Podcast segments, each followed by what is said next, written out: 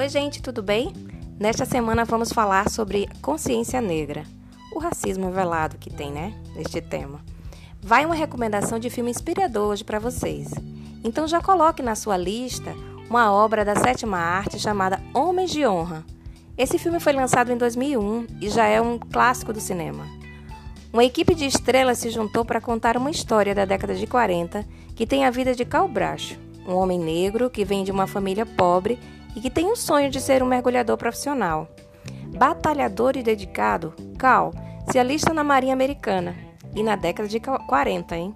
época em que os preconceitos eram mais visíveis do que hoje em dia.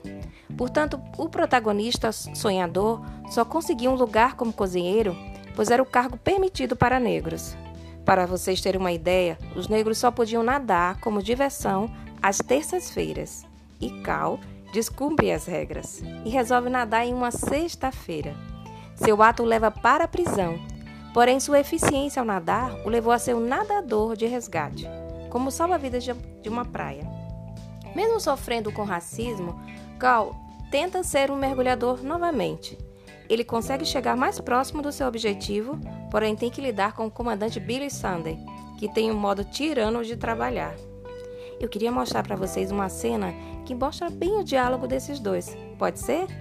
Assiste, tá? Espero que você goste e fique inspirado em assistir essa obra de arte. Um beijo.